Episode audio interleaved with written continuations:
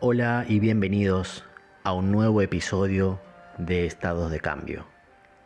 Mi nombre es Juan Manuel Ríos y en el episodio de hoy les voy a compartir ser el alumno perpetuo. Antes de pasar al desarrollo de este episodio, quiero comentarles que con algunos, con algunas grabaciones, lo que voy a empezar a hacer es una traducción al inglés y voy a sacar el mismo episodio en ese idioma. Así que inmediatamente después de este episodio va a salir el mismo pero traducido al inglés. Paso a desarrollar ser el alumno perpetuo.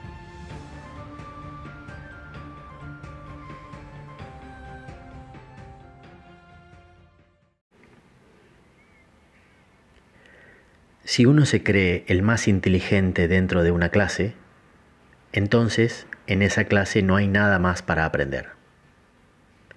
En el centro de esta idea reside el principio de ser el alumno perpetuo.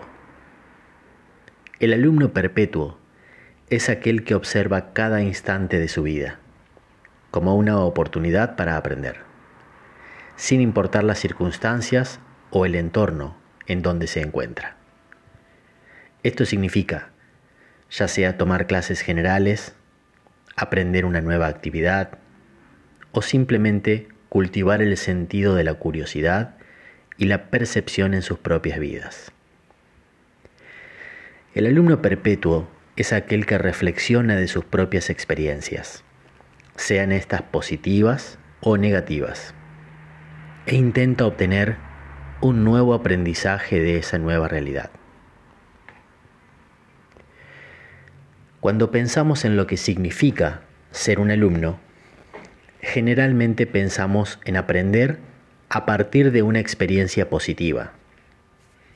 Todos nosotros comenzamos nuestro camino en Pacua porque había algo que faltaba en nuestras vidas y deseábamos cambiar. Cuando asistimos a una clase generalmente percibimos una experiencia positiva. De lo contrario, quizá no continuaríamos yendo a esas clases.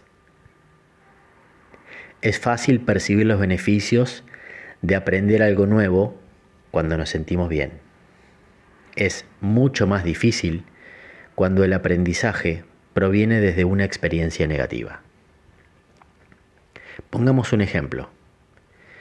Estamos en un supermercado y un extraño comienza a gritarnos, convencido de que le quitamos el lugar en la fila y le hemos arruinado el día.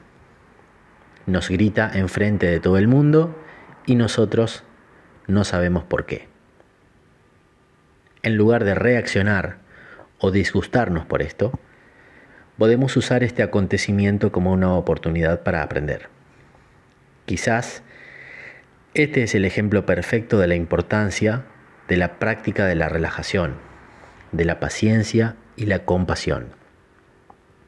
O simplemente una lección de cómo pararnos y enfrentar una situación cuando alguien nos trata irrespetuosamente. Lo que aprendamos de esta situación depende de nosotros mismos.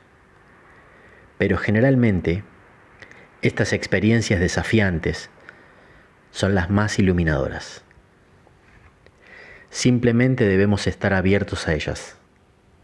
Recordemos que una lección puede ser tanto como algo que nosotros deseamos o algo que no deseamos.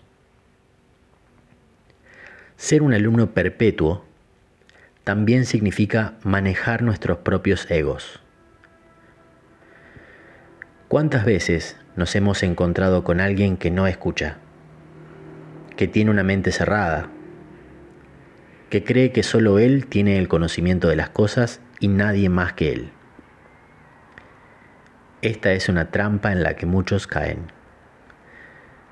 Los jóvenes, por ejemplo, creen que ellos saben y entienden todo en la vida y descartan totalmente las opiniones y experiencias de los mayores. Los mayores son complacientes y permisivos con los jóvenes y mantienen viejas estructuras por miedo.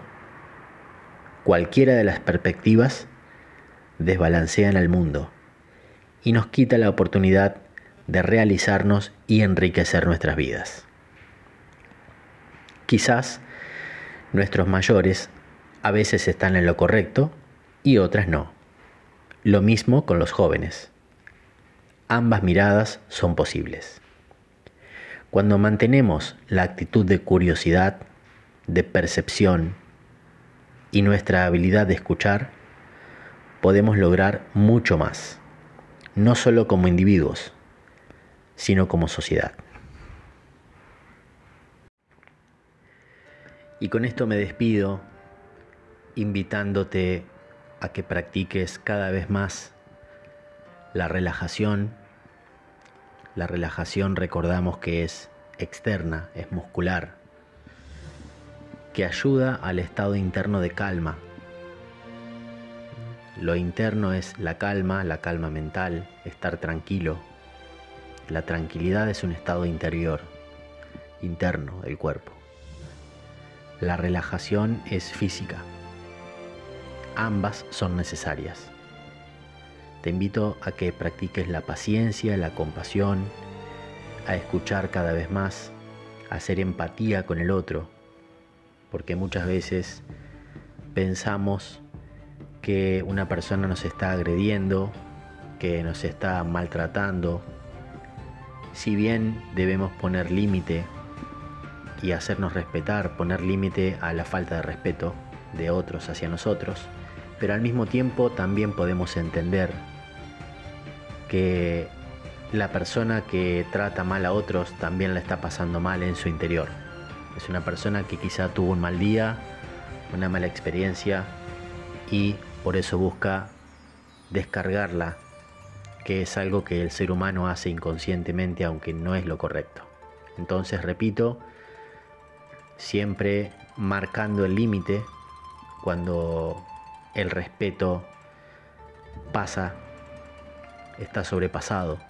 Es decir, cuando nos faltan el respeto, ponemos límites, pero siempre desde la calma, desde la compasión, desde la empatía, desde la tranquilidad, para no agrandar esa agresividad, para no agrandar esa violencia. Me despido con esta reflexión y nos encontramos en el próximo episodio. Gracias por escuchar.